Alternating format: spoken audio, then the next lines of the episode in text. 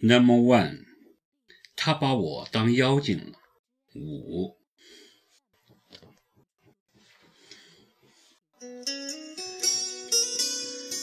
我到现在都搞不清齐树杰当初为什么死心塌地的要娶我。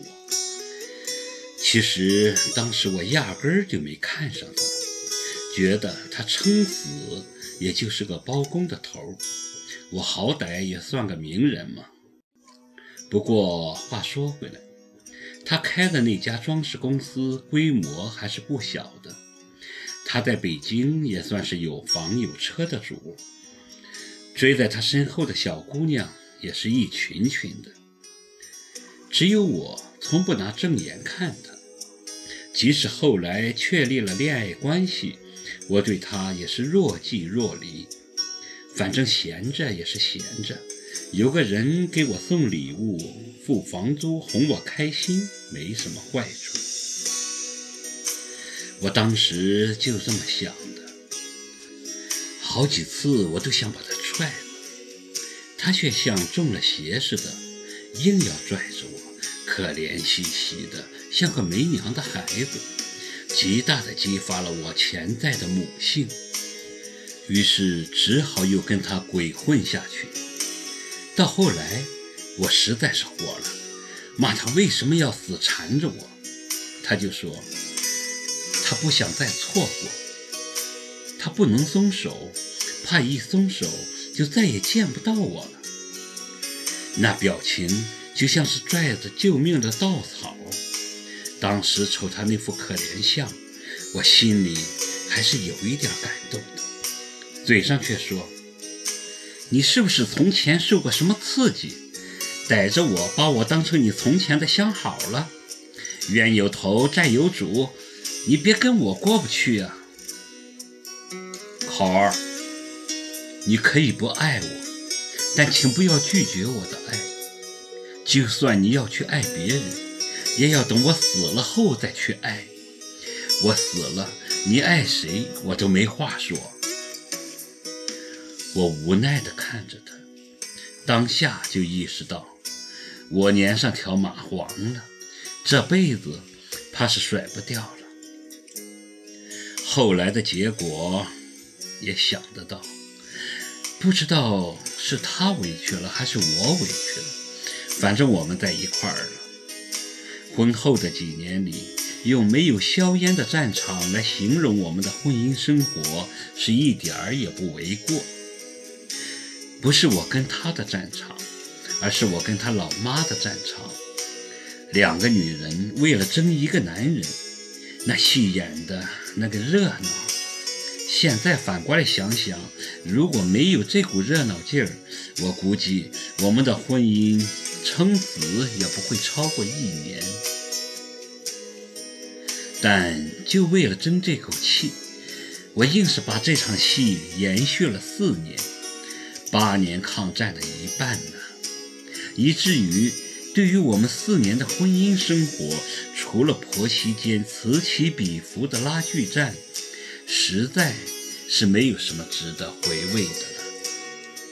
当然，这并不是说齐树杰对我不好，相反，他如愿以偿地娶了我后，还真把我当心肝宝贝似的哄着宠着，赚的钱如数交给我。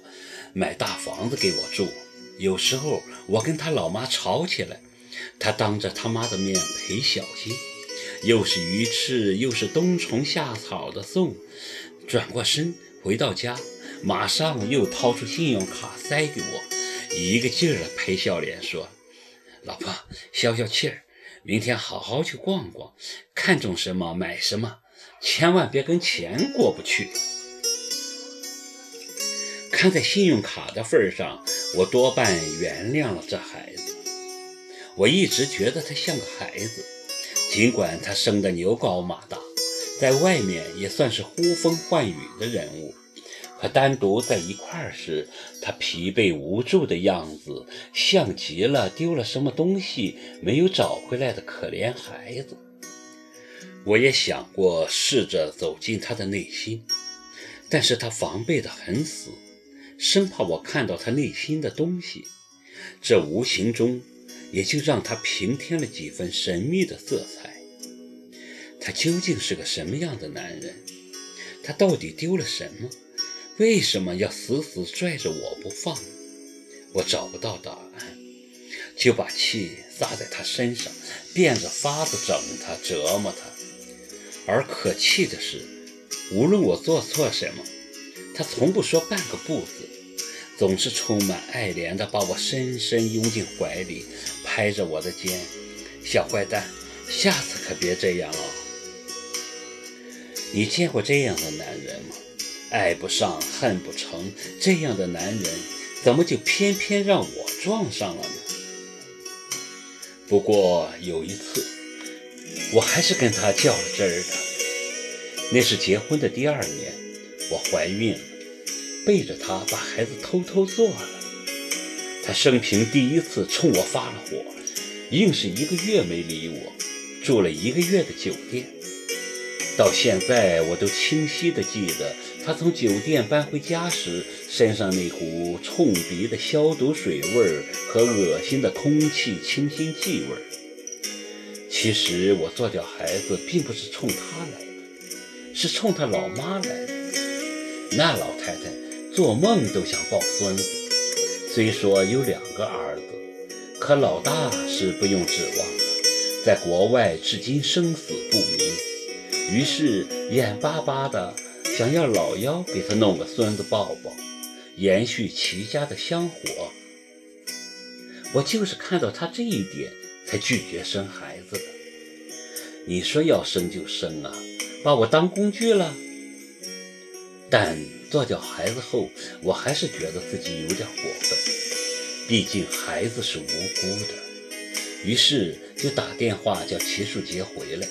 给他做了顿饭，饭桌上含情脉脉地跟他说：“老公，不是我不想生，而是我觉得我们应该多享受一下两人世界。毕竟我是爱你的。”